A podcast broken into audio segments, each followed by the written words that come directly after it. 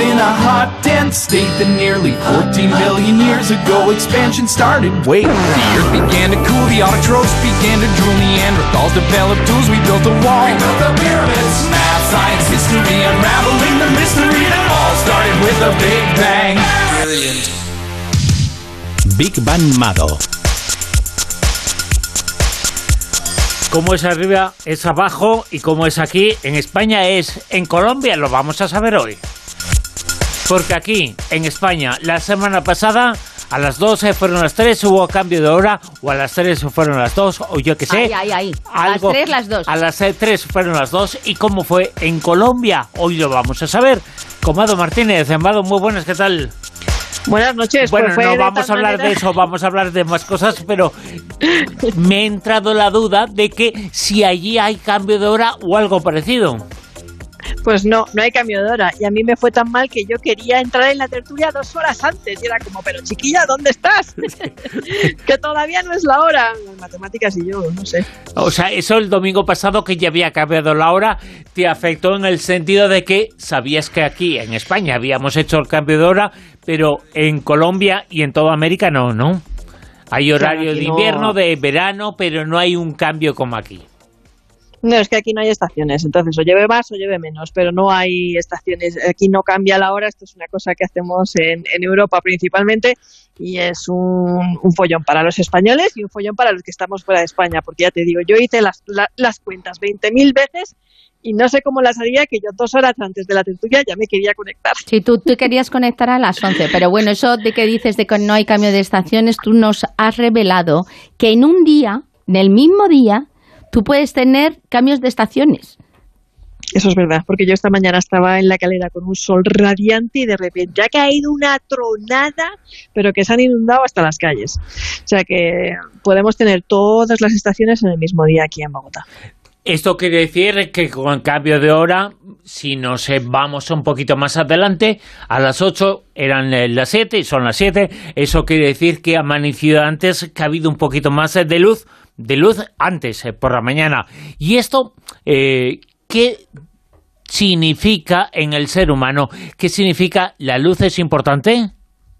La luz es muy importante, muchísimo más de lo que pensamos. No le prestamos la atención que, que debiera, sobre todo en el mundo este en el que vivimos, de ciudades, de oficinas, de edificios altos, no sé, yo creo que entramos a trabajar antes de que salga el sol y salimos cuando ya, ya se ha puesto. Hay personas que ni siquiera ver la luz del día a lo largo de, su jornada laboral. Parece como si hubiéramos vuelto a la época de las cavernas, todo el día metidos en la cueva, cuando lo cierto es que la luz solar es de vital importancia para nuestro bienestar físico y mental. Alguna vez hemos hablado de esto, pero hoy vamos a ahondar sobre todo en los peligros de vivir sin luz solar. Muy bien. Los peligros de vivir sin luz solar, la luz natural, pero eso puede alterar, el no tenerla, puede alterar un poco lo que se llama quisiera saber qué son, ¿no? Porque tiene mucho que ver con la luz en los ciclos circadianos.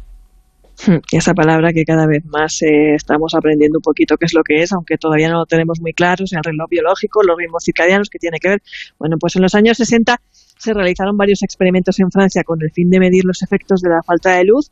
Y vamos, esto era cruel, pero también se ha hecho recientemente. Se encerraba la gente en cuevas donde los seres humanos dormían durante muchísimas horas o durante poquísimo tiempo sin que pudieran apreciar la diferencia. Es decir, no, no sabían si habían dormido mucho, si habían dormido poco, presentaban alteraciones del estado de ánimo, depresión. Algunos, de hecho, tuvieron que abandonar el experimento porque, porque no lo pudieron soportar. Y recientemente ha habido otro experimento, aunque yo esto más que experimento lo llamaría show, que fue el Deep Time, que mantuvo a 15 personas en una cueva del Pirineo francés sin luz. Esto además creo que lo hablamos en la tertulia, sobre 40 días con efectos devastadores, porque perdieron la noción del espacio, del tiempo, además en condiciones extremas, 10 grados, una humedad del 100%, sin contacto con amigos, familiares, nada de móviles, ni de redes, ni de TikTok. Esto fue, ya digo, más espectáculo que otra cosa, pero sirvió para poner en evidencia que la ausencia de luz hace que perdamos la noción del tiempo, por no hablar de la deficiencia de niveles de vitamina D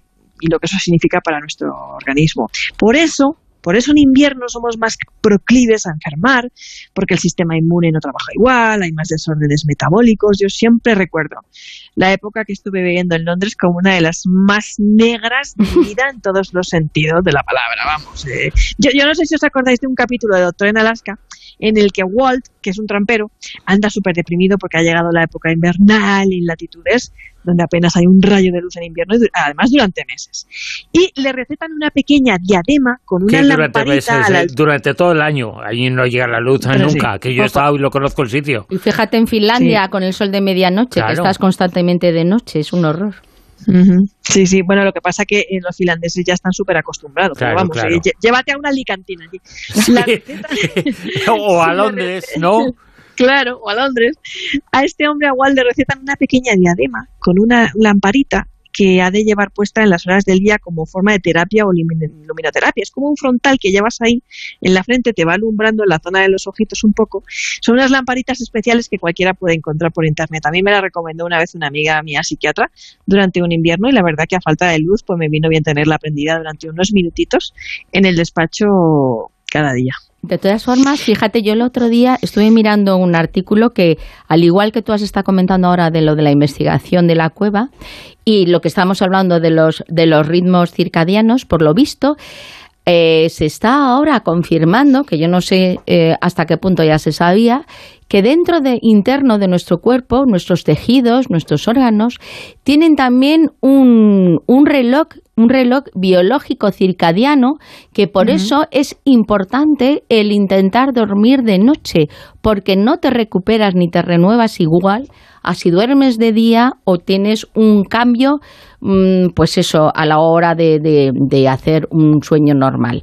Con lo cual, claro, al final, eh, yo no sé si con este estudio que tú has estado mirando, independientemente de cómo les, les afectó eh, en ese cambio que no tenía muy claro eh, cuánto habían dormido y cuánto no, si también, en no solamente psíquicamente, también les afectó físicamente. Por supuesto. Mira, si estuviera aquí mi amiga Elaine Vieira, que es fisióloga en la Universidad de Brasil y es experta en el estudio del efecto de los ritmos circadianos sobre la salud, la obesidad, sobre todo en la diabetes, ella lo mide, ¿vale? Y además las horas de comer también.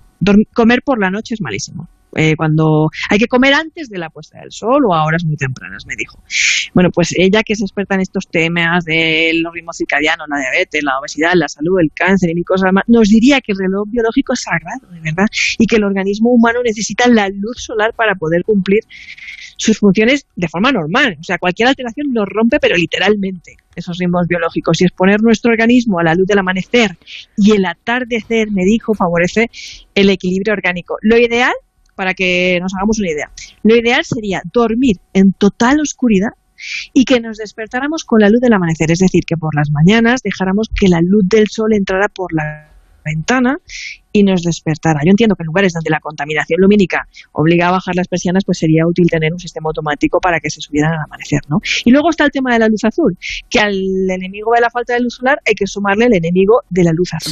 Pues se saque la pantallica del móvil y que eh, la gente es que se está muy equivocada porque se piensa que, bueno, tú cierras los ojos, no sé qué, es que tenemos ciertas células de nuestros ojos y ciertas células en el organismo que de verdad perciben, pero estas en concreto de los ojos son sensibles a esta luz y las perciben como señales de luz diurna cuando no es de día. Y da igual, que tengas los ojos cerrados o que seas ciego. Sigue siendo sensible a la exposición de esta, de esta luz.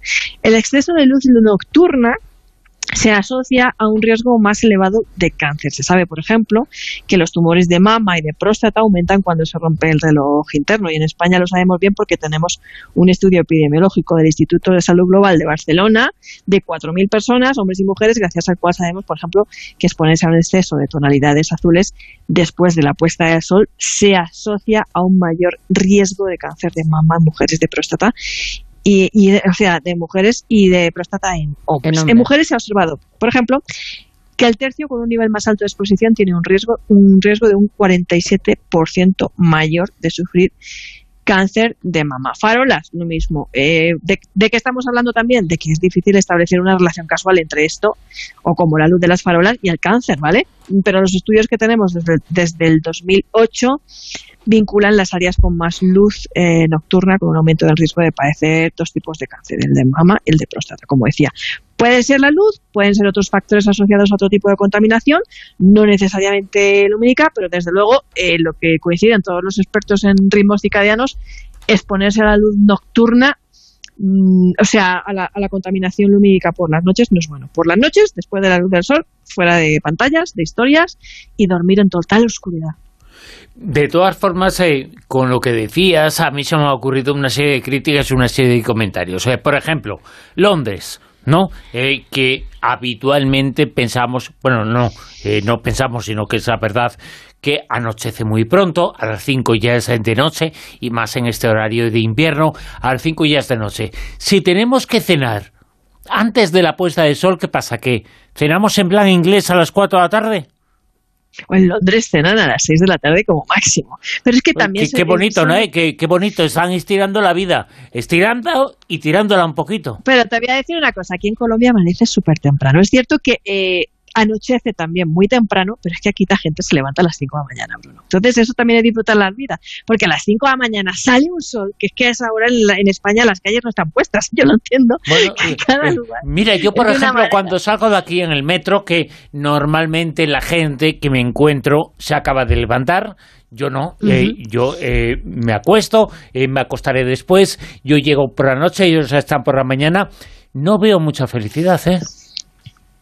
En las caras. Depende. Yo, yo, no no yo tienen digo... una enorme felicidad por haberse levantado muy pronto. Si les ha dado el sol, que no les ha dado, les ha dado bastante mal. Es que el problema yo creo que la felicidad es que creo no la da la luz. Que los españoles nos acostamos tarde y nos levantamos temprano. Ese, ese, es el lío. Yo, yo creo que el problema es que los españoles nos acostamos muy tarde y nos, y nos levantamos cuando todavía es de noche. Y eso es muy deprimente.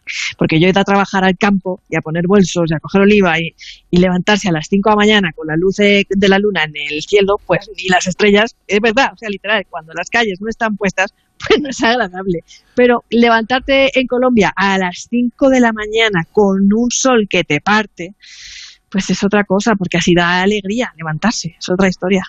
¿Ah, sí? Da alegría levantarse a las 6 de la mañana. A mí, a mí aquí me da gusto, de verdad, ya, pero, pero, no lo pueden imaginar. Pero tú a qué hora te sí, sueles sí. acostar? Tempranito, claro. aquí pues eh, tempranito. Hay, hay, veces que a las ocho y media, a las nueve ya estoy hecha polvo. Claro, es que ese es el tema. Es que eso es el tema, es al sí. final coger el ritmo del lugar claro. donde estés viviendo. El problema que tenemos en España es que eh, somos por condición de, de, trasnochar y luego si te tienes que levantar, pues al final al, estás durmiendo seis horas como mucho. Y claro, pues claro. luego estás, además, eh, es que han salido estudios recientes, que es que los españoles somos de los que estamos utilizando más pastillas para poder dormir. Para dormir. Sí, sí, no, es, es, total, porque casi no dormimos, dormimos pocas horas. De hecho, hasta en, en adolescentes se ha observado que la población española tiene falta de sueño porque se quedan con los móviles, los videojuegos, los no sé qué. Y luego, pues claro, te tienes que levantar a las entonces de la no es de la luz solar. El problema entonces es otra serie de cosas, no de la luz solar. Claro. No, hombre, claro, estamos diciendo que claro, eh, claro. no, no la luz solar que tiene. Si la luz solar amanece cuando amanece la pobre. Mira, eh, para solucionar todo esto ha venido Elon Musk que dice la jornada laboral en Twitter y de la gente tiene que ser de 84 horas semanales. Y entonces sí, ya, eh, pues eh, lo ha solucionado así. Ah, pues yo prefiero Portugal, que dice que va a ensayar eh, cuatro días a la semana de trabajo sin tocar el salario. Lo van a ensayar a ver qué tal. No, no, evidentemente yo decía eso en plan irónico, pero es que la gente duerme en las oficinas. Yo creo que más que noche, día, noche, día, lo importante es trabajar las horas que se tienen que trabajar, vivir las horas que se tienen que vivir, sea de día o sea de noche. Sobre todo es vivir con mayúsculas y ya está, eh, a la hora que sea. Este es cada, el, el eh, dilema. O sea, eh, los ingleses, mm. los ingleses, vale, anochece muy pronto, lleva un ritmo horario eh, diferente, muy diferente a nosotros, eh, se acuestan y se levantan mucho más eh, temprano, a las 7 de la mañana están ya eh, revolucionados eh, totalmente, pero se viene a vivir a España, ¿eh? Cuando sí, bueno, pueden, porque hace, cuando por, pueden. Porque hay, porque hay más luz, tú lo has dicho. Claro. Porque en España hay más horas de luz. De todas maneras, yo creo que también que uno de los grandes problemas que tenemos en España, aparte de que nosotros no vivimos en nuestro horario, vivimos con el horario alemán desde la época de, de Franco, nosotros deberíamos tener el horario inglés, una hora uh -huh. menos, como en Canarias. Sí, teníamos que tener creo... el horario de Canarias cuando decimos una hora menos en Canarias, eh, pero seguramente ellos la, tienen el horario más eh, normal. Eh, o, o, más eh, natural, digamos. Y sobre todo la luz sí, que hay en Canarias. querida ves, y, y además que esto provoca que en verano en lugares como Galicia a las 11 de la noche sea de día. Sí. Otro sí, de los sí. grandes problemas que yo, que yo creo Pero que eso tenemos yo en no lo España veo problema, ¿eh? Todo lo no, yo tampoco. Yo, yo creo, no, pero para eso yo creo que lo que tendríamos que solucionar es que nosotros tenemos una jornada partida que de verdad nos parte Ay. la vida. Ay, ay, ay, ay. Es la jornada partida lo que nos parte la vida, porque en otros países europeos existe una cosa que se llama jornada intensiva. Entonces es, es más fácil. Pero si tú ya te levantas súper temprano porque tienes que, que hacer el instituto o la tienda, abrirla o lo que sea, súper temprano, ya te levantas ahí cuando todavía es de noche y haces una ruptura a mediodía de no sé cuántas horas y no abres otra vez hasta las 5 de la tarde, claro, tienes que cerrar otra vez a las 8 de la noche ya. Cuando bien podríamos hacer como los ingleses, a las 5 de la tarde todas las tiendas cerradas. Claro, claro, efectivamente, o pero empezar más tarde por la mañana, empezar más tarde por la mañana, ¿vale? Cuando ya sea un poco, que ya, tengamos más luz y acabar más tarde por, eh, por la noche. y hacer, pero no la una, jornada hacer una jornada completa, eh, todo de tirón, y algunos eh, lo han tomado literalmente. Es decir, jornada completa desde que amanece hasta que nos acostamos. Ahí estamos eh, trabajando y paramos a comer como mucho 10 minutos, 15 minutos, los que tienen suerte. No sé, no sé. Este mundo de no sol me a gusta, sol, ¿eh? que dirían nuestros abuelos. Sí, de sí, sol a sí. sol, que dirían Exacto, nuestros abuelos. exacto. Y, y Sí. por eso, por eso en países como Colombia, en Centroamérica funciona mucho el trabajo, por desgracia, de sol a sol. Eh, eso no creo que sea eh, evolucionado. Es el interés de lo económico, el interés del poder económico el que manda un poco sobre el horario de la gente. El dilema es vivir para trabajar o trabajar para vivir. Yo prefiero que sea mm, trabajar para vivir, no vivir para trabajar. Pues que la vida tiene que ser algo más, porque además es efímera, entonces no, no, no, no merece la pena tampoco estar ahí sufriéndola. Yo creo que hay que disfrutarla. Mado Martínez en Big Man. Eh, Mado, Mado, mil gracias. Hasta la semana que viene. Adiós, Solete. Un abrazo grande. Chao.